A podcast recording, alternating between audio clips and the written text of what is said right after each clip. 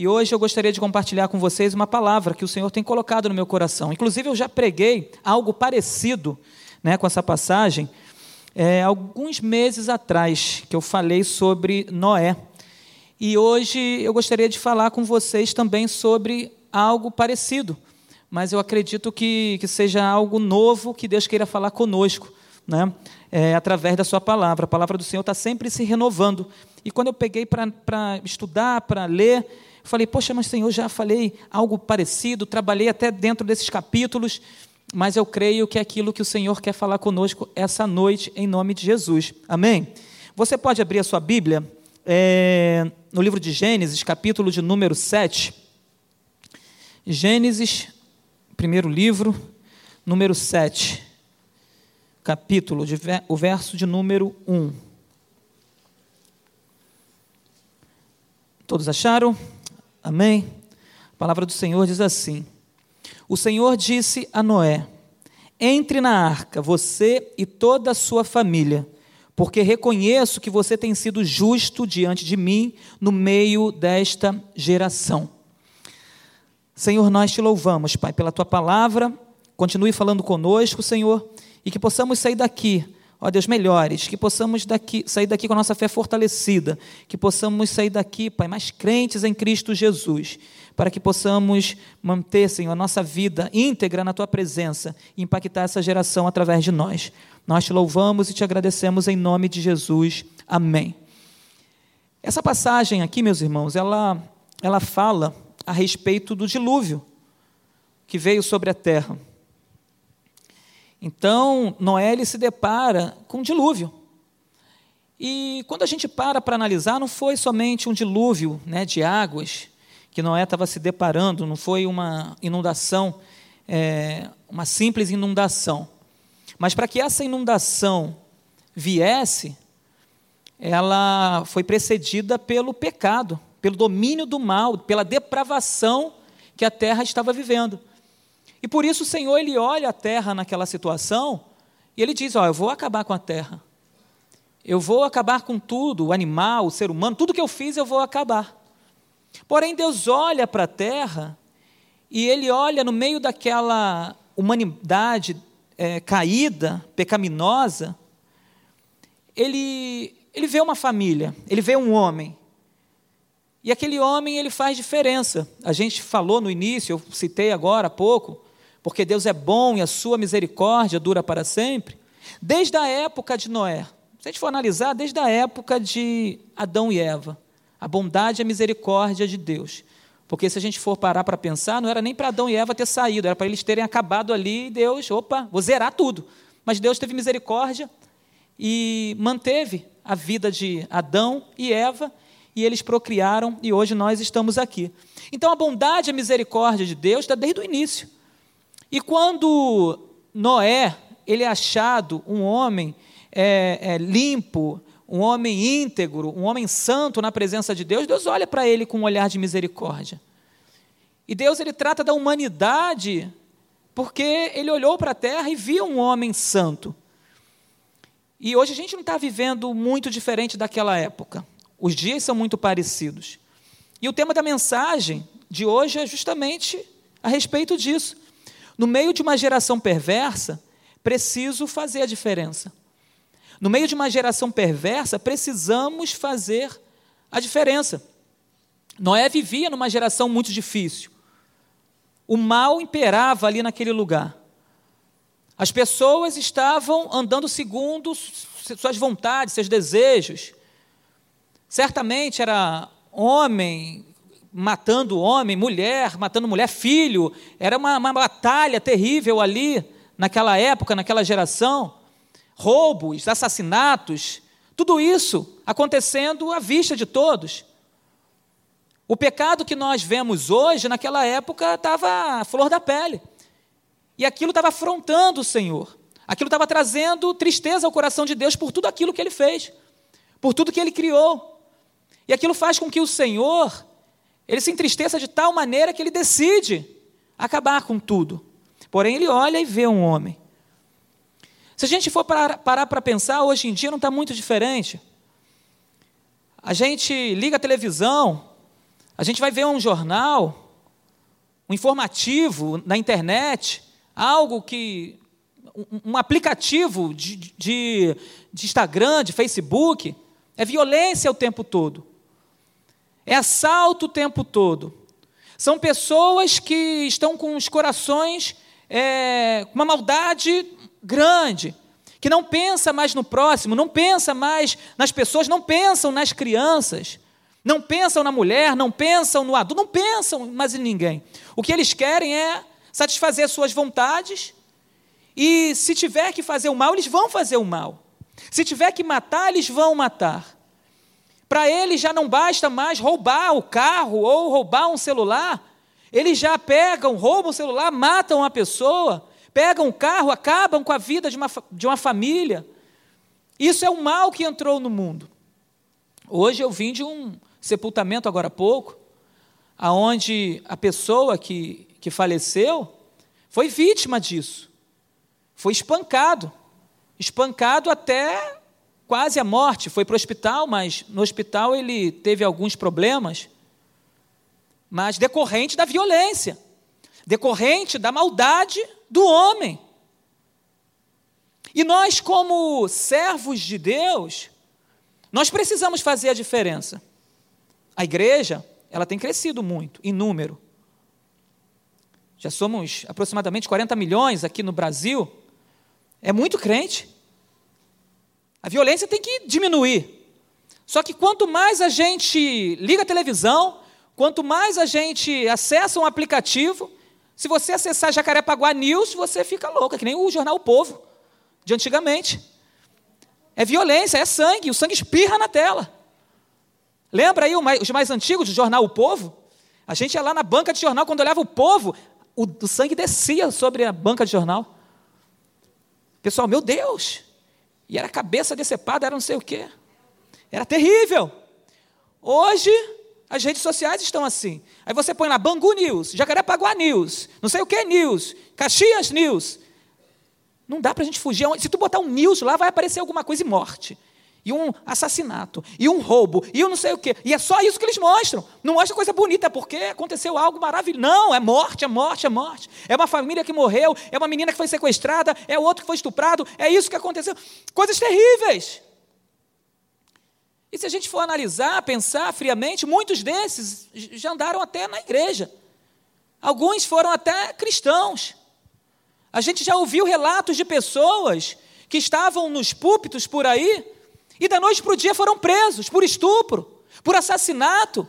Mas esse homem, essa mulher não se diziam crentes. Se diziam crente. Mas se dizer crente não quer dizer que a pessoa é verdadeiramente. Porque muitos estão por aí dizendo ser um monte de coisa, mas que na verdade não é. O próprio Jesus falava dos fariseus que se diziam uma coisa, porém na verdade não era nada aquilo. Sepulcros caiados. E nós estamos vivendo numa geração muito parecida com aquela geração de Noé. Uma geração em que o pecado predomina, em que o pecado avança, e nós como igreja nós precisamos prevalecer contra o pecado. Porque o pecado é que vai gerar morte. Se eu abraçar o pecado, é, é, é, é, ter desejo pelo pecado e praticar o pecado, a morte vai vir. Uma morte espiritual ou uma morte física. Porque vai ser gerado. A gente precisa tomar muito cuidado e precisamos fazer a diferença. Famílias estão sendo destruídas por causa da perversidade do homem, por causa da maldade do homem. E no meio de tanta maldade, o Senhor tem chamado pessoas para entrarem na arca. Naquela época, Moisés, sua esposa e seus filhos e suas noras. Oh, Moisés, não, desculpa, Noé. Vocês estão ligados. Noé. Noé, sua esposa e seus filhos e noras estavam entrando naquela arca. Hoje não, hoje é diferente. Hoje somos nós que vamos entrar na arca da salvação. Mas da salvação em Cristo Jesus. Não é numa arca em que uma família vai entrar, em que os animais vão entrar. Naquela época, assim, hoje não. Hoje é uma arca, uma porta aberta para que todo aquele que crê em Jesus possa, possam entrar e serem salvos. Essa é a arca de hoje. É a arca de uma aliança em que todo aquele que se arrepender do pecado vai entrar e vai ser salvo. Mas é todo, não só uma família. Não só a família de Noé, mas a família de Cristo, aqueles que entregaram suas vidas a Jesus, aqueles que confessaram a Jesus como seu único e suficiente Salvador. As portas estão abertas. E o Senhor ele tem chamado, chamado pessoas para andar com Ele. O Senhor ele tem olhado para a terra e buscado pessoas que sejam verdadeiros adoradores. O Senhor tem buscado pessoas como Noé, que ele olhou e achou graças na vida de Noé. Achou graças na vida daquela família. No meio de uma centenas e milhares de pessoas, ele olhou e viu uma família. E eu creio que hoje, no meio de milhares e milhares, o Senhor tem visto verdadeiros adoradores. Homens e mulheres que adoram o Senhor Espírito e verdade. Eu acredito. Eu acredito que nessa noite aqui existam pessoas que verdadeiramente servem a Deus. Vocês não estão aqui essa noite, nós não estamos aqui essa noite, ah, simplesmente porque ah, não tinha o que fazer em casa. Não, você vem aqui porque você ama o Senhor. E se você ama o Senhor, Ele vai olhar para você de, com um olhar diferente, um olhar de verdadeiro adorador. E é isso que precisamos fazer, é isso que precisamos manter, porque vai chegar uma hora que a igreja vai ser levada. E nesse dia que a igreja for levada, eu preciso estar preparado. Eu preciso estar preparado como Noé estava preparado para entrar na arca. Hoje eu preciso estar preparado, porque quando Jesus voltar, eu preciso ser assunto aos céus. E isso vai acontecer. Isso vai acontecer e não vai demorar. Então ele tem olhado para a terra e tem visto homens e mulheres que servem verdadeiramente ao Senhor. No versículo 12 do capítulo 6, Deus olhou para a terra e eis que estava corrompida, porque todos os seres vivos haviam corrompido seu caminho na terra. Ele olha para a terra, vê a terra corrompida, os homens se corromperam, os animais se corromperam, mas havia alguém ali que não havia se corrompido. Meu irmão, há uma, há uma possibilidade da gente não se corromper. Há, é possível você não se corromper. Não pense você que só porque você está andando no meio de uma, de, de, uma multidão de pessoas, talvez lá na sua, no seu tra trabalho, na sua faculdade, ou talvez lá na sua escola, ou talvez na sua vizinhança, e você está vendo as pessoas se corrompendo, não é por isso que você vai se corromper. Não, pelo amor de Deus, você precisa fazer a diferença nesse lugar. No meio de um povo corrupto, você precisa ser luz, você precisa ser sal, você, nós precisamos fazer a diferença no meio de uma geração corrompida. E foi isso que ele fez. Deus olhou, viu a humanidade corrompida, porém ele olha e vê Noé. Ele olha e vê Enoque, anteriormente até Noé. Ele olha e vê Jó. Ele olha numa geração que está em pecado, ele vai olhando e ele vai vendo pessoas, e os olhos do Senhor eles não se fecham. A palavra de Deus diz que ele não tosqueneja, ele não pisca seus olhos. Então o Senhor está sobre a terra a olhar, a buscar por verdadeiros adoradores, e ele está olhando, e sempre que ele olha, sempre que ele está com seus olhos atentos à terra, ele tem achado homens e mulheres, e na geração de hoje, esse homem e essa mulher precisamos ser nós. Nós precisamos ser essas pessoas que o Senhor vai olhar e vai achar graça em nós. Nós precisamos ser essas pessoas que, quando a gente estiver perto da igreja, perto da família, Ele vai olhar para nós com um olhar de graça. Mas quando estivermos longe da nossa família, longe da nossa igreja, Ele vai estar continuando olhando para nós com um olhar de graça e de misericórdia. Sabe por quê? Porque nós precisamos ser fiéis, perto da nossa comunidade, distante da nossa comunidade, perto da nossa esposa e distante da nossa esposa, perto do nosso marido e distante do nosso marido. Nós precisamos ser fiéis ao Senhor perto ou longe daqueles que estão olhando para nós. Porque, porque há um Deus que não tira os olhos de nós, independente de, de onde nós estivermos. Ele está com seus olhos atentos a nós. Eu posso até enganar alguém que está próximo a mim, mas eu não engano ao meu Senhor. Eu não consigo esconder nada dele. E isso é ser irrepreensível. O ser irrepreensível é você não ter do que as pessoas te repreenderem. Não me repreenderem dentro da minha casa com meus filhos e minha esposa. Não me repreenderem na minha comunidade onde eu moro. Não ter motivo de me repreenderem dentro da igreja. E não ter motivo da sociedade me repreender. Eu preciso ser um cidadão, uma cidadã irrepreensível para essa sociedade. Porque se a sociedade me vê como um homem irrepreensível, é porque eu estou sendo irrepreensível para mim, para minha esposa, para minha família e certamente para Deus. Então, quando eu entro para o meu quarto, vou para o meu joelho, oro ao Senhor e busco ser irrepreensível para Deus, meus irmãos, vai ser muito mais fácil nós sermos irrepreensíveis para essa sociedade. E essa sociedade vai nos ver diferente. Essa sociedade vai nos ver como homens e mulheres de Deus que estamos fazendo diferença, porque nós precisamos fazer diferença para essa sociedade.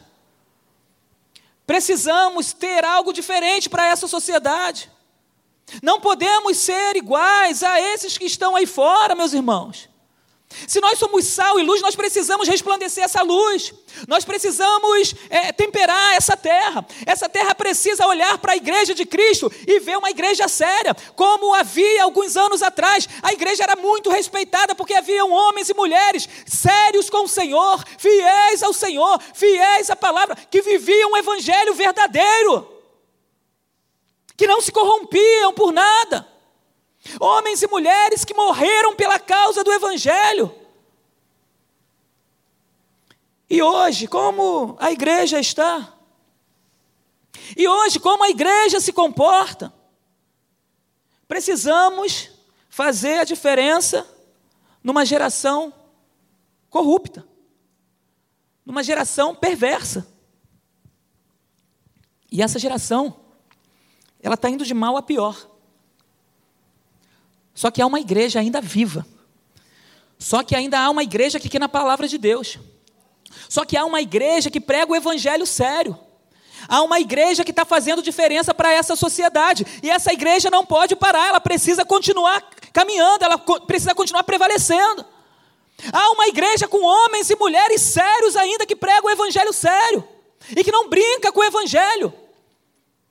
Que não negocia o evangelho não negocie o evangelho no trabalho, na faculdade, com a sua família, na área financeira, na área sentimental, não. Se eu sou, eu vou ser até o fim fiel ao Senhor, independente do que vier, independente da circunstância, eu vou ser fiel, porque para eu ser fiel e Deus olhar para mim com um olhar diferente dos demais da sociedade que estão corruptos, que estão envolvidos com a, com a prostituição, que estão envolvidos com o pecado, eu preciso fazer diferença. Foi isso que Deus fez na vida de Noé.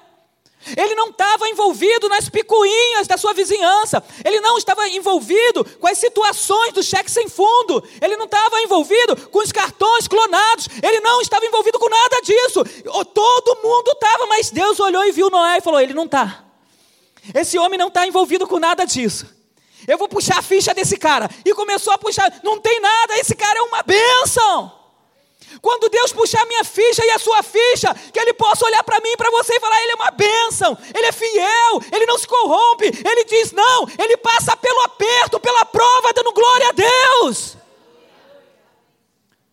Meus irmãos, é isso que precisamos fazer para essa geração, porque a geração está olhando para a gente, esse povo está olhando para mim e para você. Se eles não olharem para nós e verem Cristo em nós, para quem vai adiantar a gente passar 50, 60, 70 anos aqui? Para nada. Precisamos fazer a diferença. Principalmente hoje, 70, 1970, 1980, por aí, os cristãos eles eram até reconhecidos de longe, né? Passava um cristão longe, de terno, gravata, roupa social, lá vai o Bíblia, lá vai o crente. E as pessoas até zombavam dos crentes, vai crente, o restante você sabe. Lá vai o crente. E eles eram zombados. Talvez você já até tenha zombado de algum crente quando você não era crente. Eu lembro quando era criança. Passava um crente, eu zombava. Eu falei isso uma vez, eu não aguentei nem falar de tanto que me doeu naquele dia. De falar dos crentes. E hoje eu sou crente. E eu era criança, eu falava, vai crente da. Quente. E eu zombava dos meninos que eram cristãos, meus colegas de escola. E mal eu sabia que Deus tinha algo preparado para a minha vida. E eu seria o futuro. Eu zombava? Eu ia passar a ser zombado. E eram reconhecidos pelas vestes, pela forma com que andavam. Hoje, dificilmente a gente consegue identificar um cristão no meio da rua. Não é pecado isso. Hoje nossas vestes são muito parecidas com quem não é. A gente vai na mesma loja e compra a mesma coisa. O pessoal vai lá na loja fulano e compra. Não vou falar o nome de loja que não vou ficar fazendo comercial. Mas vai lá na loja tal e compra. Aí vai o cristão e compra mesmo. Só não pode comprar aquele shortinho curtinho, pelo amor de Deus, tá? Né? Aquela roupa toda apertada para as meninas, aquelas blusinhas né, que chama a atenção dos meninos, ou os meninos chamam. Nada disso. Uma roupa decente, mas que parece. Que quem está lá fora usa, quem está aqui dentro usa. Ué, mas como que eu vou saber quem é crente nessa história toda? Na época de Jesus, para vocês terem noção, naquela época, todo mundo usava roupa tudo, tudo, tudo igual. Era roupa da época, como se fosse hoje. Ah, eu vou ali na loja tal e vou comprar. E eu vou ali na loja. Aí vinha um apóstolo lá e tu estava olhando para estar um apóstolo do teu lado lá num negócio pegando uma roupa. Aí daqui a pouco vem Jesus, ah, vou comprar essa aqui também. Ih, mas é parecida com a minha. E é legal, beleza. Está todo mundo de roupa igual. Até porque, quando Jesus foi traído, ele foi traído por um beijo. As autoridades não sabiam quem era Jesus. Quem é Jesus? Aí ele fala: Olha só, para eu facilitar a sua vida aqui, eu sei que vai ser difícil, está todo mundo lá, todo mundo igual, todo mundo parecido. Quem eu beijar, esse é Jesus. E quando Pedro estava lá fugindo porque ele negou a Jesus, ele só foi reconhecido por causa da sua fala. Não por causa das suas vestes, porque era todo mundo igual, todo mundo próximo. Então, as pessoas olhavam para ele e falavam assim: a sua fala te condena, a sua forma de falar te condena. O que você fala, você fala e você fala como um deles. Alguma coisa em nós precisa saltar para que as pessoas possam reconhecer que somos crentes. Se hoje as nossas vestimentas não nos condenam, a nossa fala, a nossa postura, elas precisam nos condenar. Elas precisam dizer quem nós somos. Só que quando muitos vão conversar com outros aí fora, o que é que tem jorrado de dentro de nós? Se nós estamos lendo a palavra, vivendo a palavra, do nosso interior é necessário que jorre rio de água viva. Eu não posso simplesmente abrir a minha boca e começar a falar um monte de besteira, palavrão saindo da minha boca, palavras chulas saindo da minha boca. Ou eu sou crente ou eu não sou. Ou eu vivo o evangelho ou eu não vivo o evangelho. Ou eu quero que Deus olhe para mim ou eu não quero que Deus olhe para mim. Mas eu preciso ter uma postura diferente. As pessoas que estão lá no nosso trabalho estão olhando para nós. As pessoas que estão na nossa escola, faculdade, estão olhando para nós. Esses dias eu estava vivendo um aperto só a graça. Só Jesus. Uma situação. E eu cheguei na faculdade. Eu sempre chego na faculdade com a mesma cara. E aí eu boto umas blusas lá e tal, para evangelística, às vezes, que eu levo. Boto e estou lá. E aí esses dias, eu acho que era o dia que eu estava vivendo uma, uma, preocupação maior com relação ao que eu estava vivendo. Estava preocupado, mas cheguei na faculdade. Cheguei na faculdade, aí eu conversando com os colegas e tudo. Aí chegou uma moça, uma, uma senhora lá. Ela olhou para mim e falou assim: Poxa, você sempre com essa cara. Eu falei: Meu Deus, devo estar com a cara arrasada. Aí ela: Você sempre com essa cara, né? Eu: Que cara? Uma cara boa, uma cara feliz, uma cara alegre, uma cara de que está tudo bem. Ai, aí um colega, o colega que estava do meu lado falou assim: É Jesus na vida dele. Aí eu olhei para ele assim, eu falei: Amém. Amém. As pessoas precisam olhar para nós e ver em algum momento Jesus em nós. Porque pelas minhas vestimentas, ninguém olhasse para mim e falar, é normal. calça comprida, uma blusa, uma camiseta, beleza, é normal. Mas quando elas se aproximam de nós, elas precisam ver algo diferente em nós, meus irmãos. Quando elas se aproximam de nós, elas precisam sentir o perfume de Cristo em nós. E é, e é, assim que nós vamos fazer para que essa geração conheça Jesus através de nós. Quando o perfume chegar, eles vão sentir o perfume de Cristo, porque esse perfume está aqui em nós e ele precisa exalar nas pessoas. E assim essa geração vai conhecer Jesus através de mim e de você. E quando Jesus olhar para a terra, ele vai ver verdadeiros adoradores que o adoram em espírito e verdade. É assim que vai acontecer. Deus olhou e viu José, Deus olhou e viu Samuel, Deus olhou e viu Daniel, Deus olhou e viu Ananias, Azarias e Misael. Ele olhou, Ele viu Moisés. Ele olhou e viu Davi. E se a gente for analisar, são homens e mulheres também que Deus olhou que eram limitados, que tinham dificuldades, mas o fato de nós termos dificuldades, isso não quer dizer que isso não pode nos aproximar de Deus, pelo contrário, vinde a mim todos vós que estáis cansados e sobrecarregados, porque eu vos aliviarei. É assim que o Senhor faz, ele, ele alivia, ele tira o seu jugo, ele tira o seu peso, ele lança fora, ele te dá novas oportunidades. É assim que Deus faz na vida daquele que quer alegrar o seu coração. Até porque João fala, e eu já falei isso algumas vezes aqui. Filhinhos, eu vos escrevo essas coisas para que não pequeis, mas se pecardes, há um advogado junto ao Pai, Jesus Cristo justo. A gente está nesse mundo, é passível da gente errar, é passível da gente errar, mas eu preciso me arrepender dos meus pecados. Eu não posso é ficar permanecendo nos pecados e, e achando que o pecado é normal. Não, eu pequei, eu errei, eu preciso me arrepender dos meus pecados, meus irmãos. A gente está vivendo um tempo assim, a gente está vivendo nesse mundo, é um percurso que a gente está trilhando. É como se fosse uma competição. No outro dia eu falei disso de competição, que a gente está indo, uma Olimpíada, uma corrida. Só que vai chegar o fim dessa corrida, e essa corrida está próxima de chegar, e só vai passar quem estiver firme com Jesus, só vai passar quem estiver segurando nas mãos do Senhor, só vai passar da linha de chegada aqueles que confessaram que Jesus é o seu único Senhor e Salvador e aqueles que permanecerem fiéis ao Senhor. O Senhor, ao longo da história, levantou profetas que andavam nos seus caminhos, obedientes, homens que não se desviaram da sua presença, que não foram nem para a direita nem para a esquerda, homens que chamaram a atenção de Deus. E hoje, como nós estamos chamando a atenção de Deus? Será que nós temos chamado a atenção de Deus?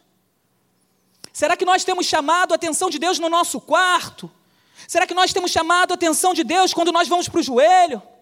Será que nós temos chamado a atenção de Deus quando estamos no caminho do trabalho, quando estamos no volante do nosso carro? Será que a gente está chamando a atenção de Deus? E se estamos, estamos chamando a atenção de forma positiva ou negativa?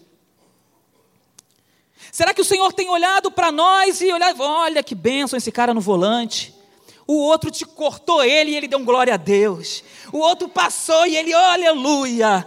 O outro veio, deu uma freada e ele, ah, aleluia, glória a Deus, abençoe esse varão, Pai.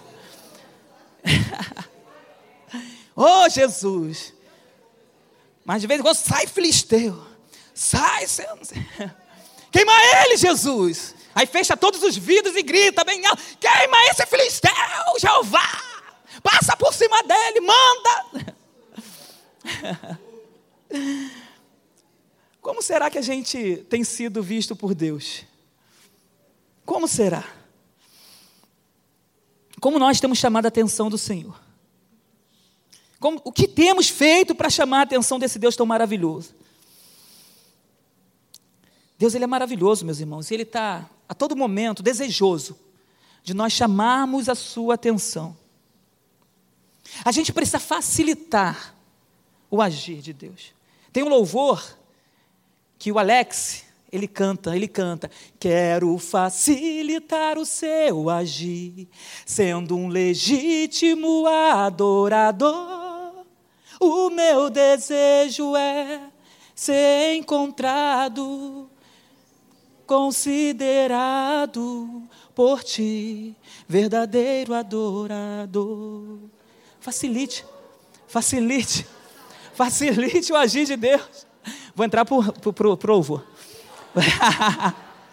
Facilite o agir de Deus. Como, pastor? Sendo um verdadeiro adorador. Mas como eu vou ser um verdadeiro adorador? Adorando a Deus em casa, com meus filhos, com a minha esposa, no trabalho, na faculdade, lá na escola, no caminho de casa, no caminho da rua, com quem eu conheço, com quem eu não conheço. Eu vou ser um verdadeiro adorador. E da minha boca ela precisa sair palavras que venham abençoar, que venham edificar, que venham transformar, palavras que venham salvar essa geração. Aleluia.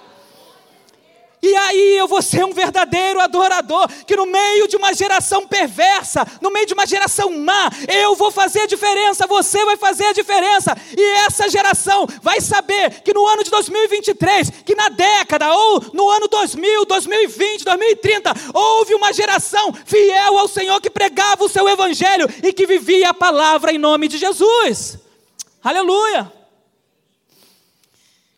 O mundo daquela época, meus irmãos, estava totalmente corrompido. Eram poucos que chamavam a atenção de Deus.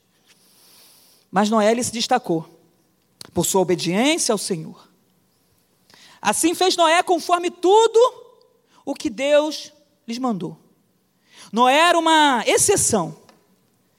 Só que Noé achou graça aos olhos do Senhor.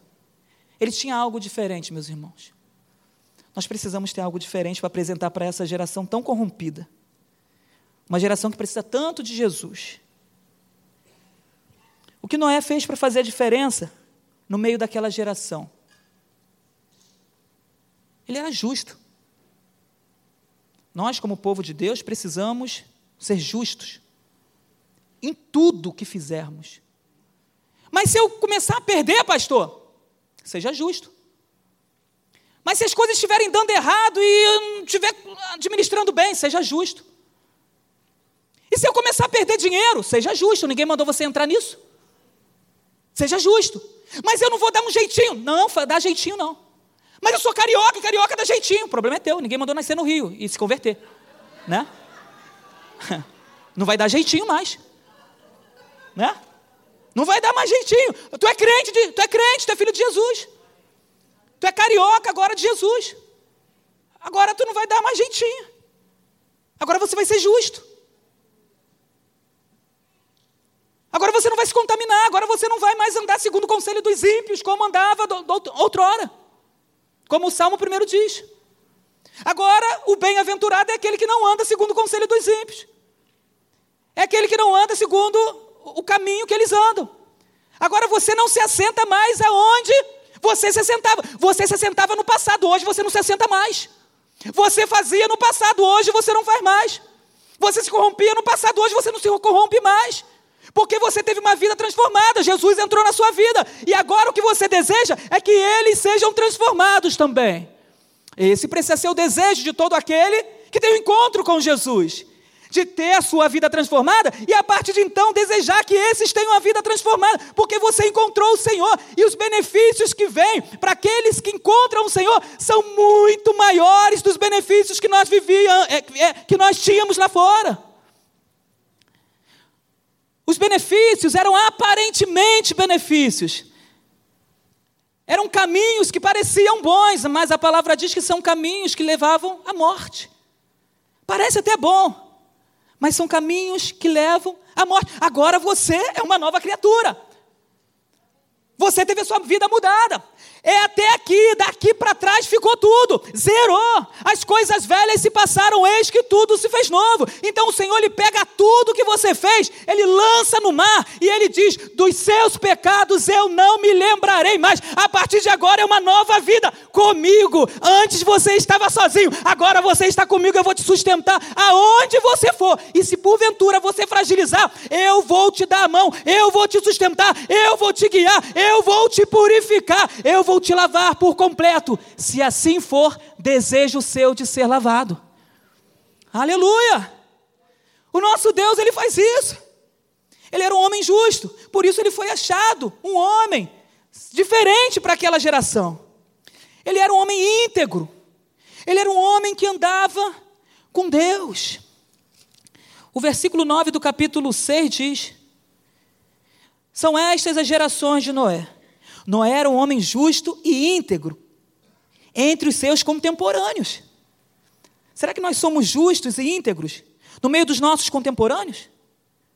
Noé andava com Deus. Andar com Deus é você estar tá lá lavando a louça, está lavando a louça dando glória a Deus, oh aleluia, oh glória a Deus. Outro dia eu estava lavando a louça, estava lavando a louça e ouvindo um louvor lá. E de repente eu comecei a lavar e não sei o quê. E daqui a pouco eu estava de joelho, adorando a Deus. Eu, ai que gostoso, ai que gostoso. Era uma coisa tão gostosa que eu parei de lavar a louça para adorar a Deus naquele momento. Era uma coisa muito gostosa. É você ir adorando. Olha, a outra não gostou que eu parei de lavar louça, não, hein? Amor, você está como um verdadeiro adorador. Adore e vai lavando, vai adorando e vai lavando. Ela não gostou que eu parei, não, tá vendo? Mas era tão gostoso. Ali, foco na missão. Mas era muito gostoso. É aí você lavando a roupa. Hoje em dia, mais ninguém lava roupa no tanque, né? Antigamente tinha lá, lavando o tanque, né? Só que hoje você vai botando a roupa na máquina e vai adorando a Deus. Bota lá e dá, dá um glória a Deus. Disciplina o filho e dá um glória a Deus. Vai lá, vai dando glória a Deus. Vai fazendo o seu trabalho e vai colocando diante do Senhor. Senhor, eu quero colocar esse trabalho diante do Senhor. Vai fazer uma prova, Senhor, me abençoa nessa prova. Vai no caminho, Senhor, guarda-me no caminho. Vai meditando na lei do Senhor de dia e de noite. Meditar é isso, é você ir andando e pensando no Senhor. Não quer dizer que você vai ficar falando no meio da rua e as pessoas olhando e vai lá um maluco, vai lá um louco. Não, é você estar tá indo e estar tá aqui, ó, meditando em Deus, meditando na sua palavra. Guarda a palavra do Senhor no coração e o Senhor ele vai ministrando na sua vida. O Senhor vai falando com você e você vai vendo as maravilhas de Deus na sua vida. Sabe por quê? Porque você vai estar caminhando com o Senhor, você vai estar andando com Ele e você está caminhando e de repente o Senhor te visita. E daqui a pouco você começa a falar em línguas, daqui a pouco você começa a ser visitado de uma forma especial, daqui a pouco alguém passa, você olha e você tem discernimento que aquela pessoa precisa de uma palavra. Aí você corre lá e fala: Ó, oh, Jesus mandou te dizer isso e isso. Aí a pessoa começa a ficar maravilhada: Olha, eu vejo que Deus tem alguma coisa com você. E daqui a pouco você vai no outro e fala de Deus. E daqui a pouco tu está indo, está ligado. E Deus vai falando com você. E você vai, ser, vai sendo instrumento de Deus para outras pessoas. Você vai sendo instrumento de Deus para outras pessoas. Eu lembro uma vez que passou uma menina correndo lá no meio do centro da cidade, eu trabalhava lá. E eu estava lá, né, ligado lá nas coisas de Deus, tinha que bater minha meta. Falei, meu Deus, tinha que bater meta, entregar resultado, Senhor me abençoa e tal, não sei o quê. Estava andando com Deus. E de repente passou uma menina assim, ele me mostrou e falou, vai lá e fala para ela que eu a amo. Eu, mas Senhor, aquela garota ali eu nem conheço, nunca vi na minha vida, lá no centro da cidade, uma multidão de pessoas. Eu, tá bom. Aí comecei a correr no meio do povo e tudo, a menina andando rápido. Eu corri, toquei no ombro dela assim por trás, toquei, ela me olhou. Aí quando ela me olhou, eu falei assim, ó, Jesus mandou te dizer que te ama. Cara, a garota parou, começou a chorar, mas chorava, mas chorava. E eu, amém. E aí eu fui sair, deixei ela chorando. Aí ela chorou lá e tal. E aí eu falei, Senhor, entreguei. Eu não sei se ela estava ali, Senhor, se o Senhor me ama mesmo, manda alguém me tocar agora e dizer que o Senhor me ama. E eu fui lá e toquei naquela mulher. E aí ela saiu dali chorando, cheia, cheia de Deus, porque eu creio que ela estava precisando ouvir aquilo naquele momento. Uma vez eu estava numa festa e eu estava lá, Senhor, e Deus mandando falar alguém, uma coisa com uma pessoa. Eu, Senhor, mas é para eu falar mesmo? Se for para eu falar, manda alguém, alguém vir agora aqui e tocar no meu ombro. Cara, quando eu falei, manda alguém vir aqui e tocar no meu ombro, alguém tocou no meu ombro. Eu falei, meu Deus do céu, eu fui correndo. Eu falei, Jesus, é para entregar, vem cá, varoa. Ó, Deus mandou te dizer isso, isso e isso. É você estar atento, é você estar atento com Deus, é estar andando com Deus, e as maravilhas de Deus, elas vão acontecendo, meus irmãos. Por quê? Porque eu ando com Deus, porque você anda com Deus. Quando nós andamos com o Senhor, as coisas vão acontecendo e a gente vai experimentando das maravilhas que Deus tem para a nossa vida nessa terra. E a gente vai ouvindo a voz de Deus, e a gente vai experimentando as coisas maravilhosas de Deus. E Deus vai olhando para nós e vai vendo em nós verdadeiros adoradores. É necessário que nessa geração tenha uma igreja séria, que existam no meio de nós verdadeiros adoradores, homens e mulheres que se colocam na presença do Senhor para fazer a sua vontade. É necessário. Se a gente quer impactar essa geração, nós precisamos viver o verdadeiro evangelho.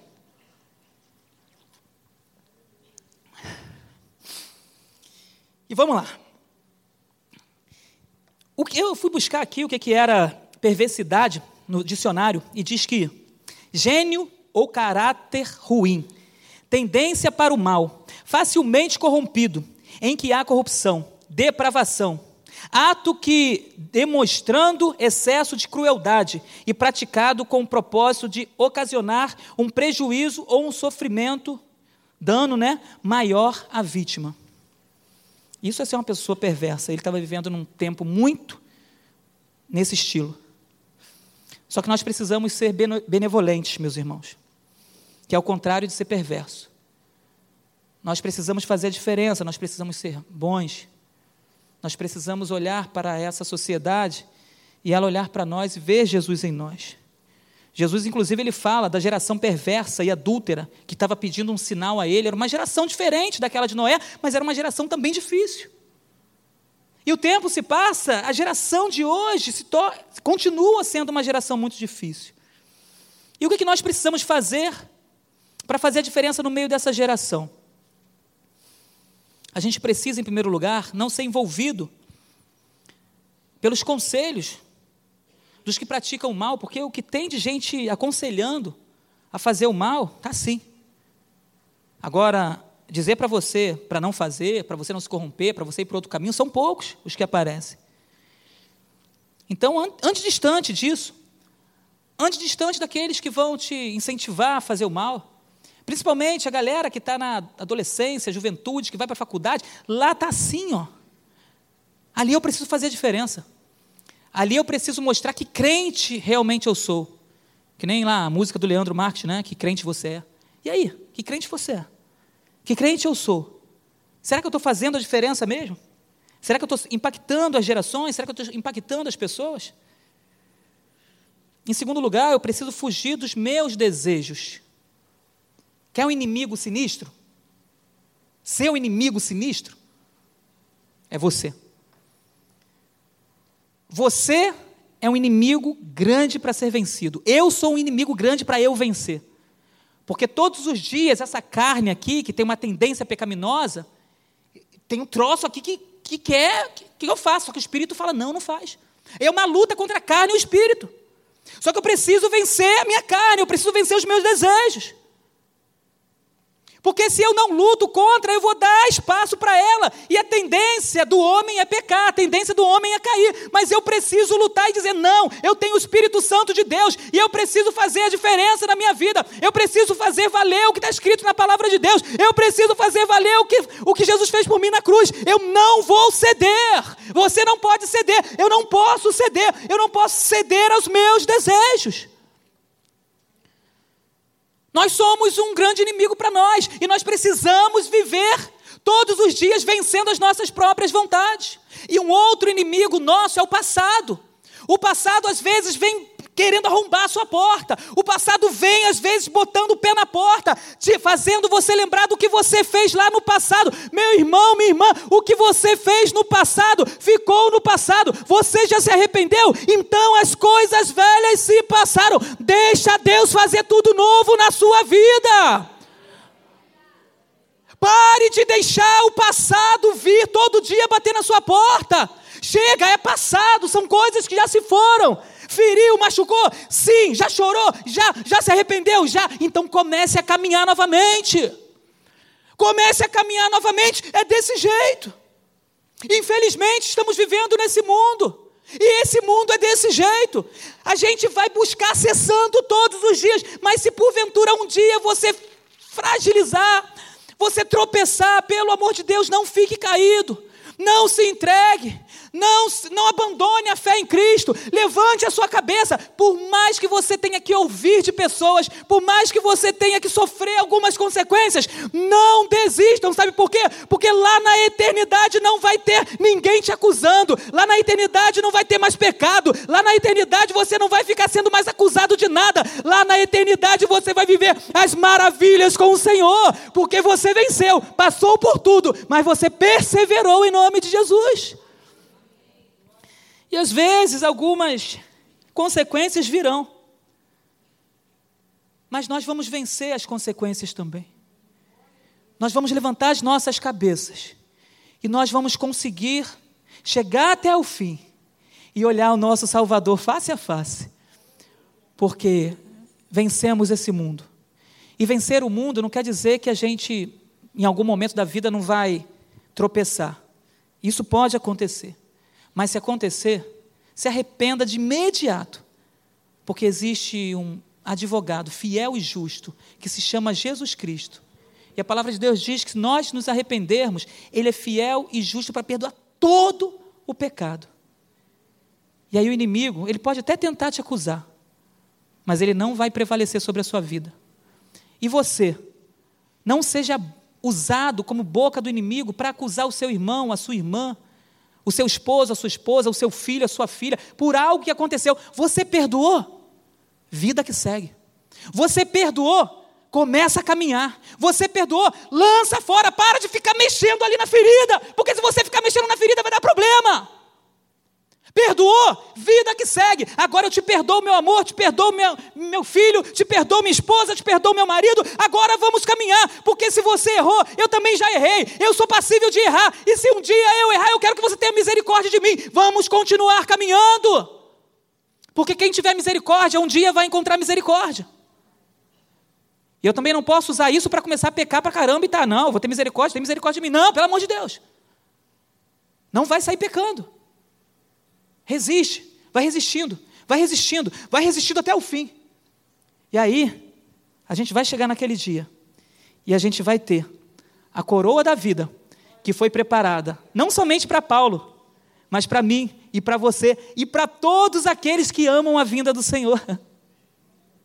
É uma coroa para aqueles que permanecerem fiéis, para aqueles que prevalecerem até o fim. Em terceiro, para a gente fechar, para eu algo que eu preciso fazer para mudar essa geração, para que essa geração possa me conhecer como servo de Deus, eu preciso permanecer fiel quando tudo ao meu redor parece desfavorável.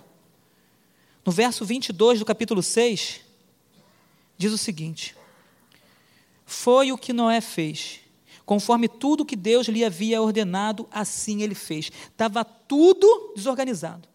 O pecado estava prevalecendo, estava tudo desfavorável. Ele lá na luta fazendo a arca, trabalhando, Noé trabalhando, os filhos possivelmente trabalhando, tudo adverso, o mundo um caos, mas ainda assim ele permaneceu, fiel à palavra de Deus.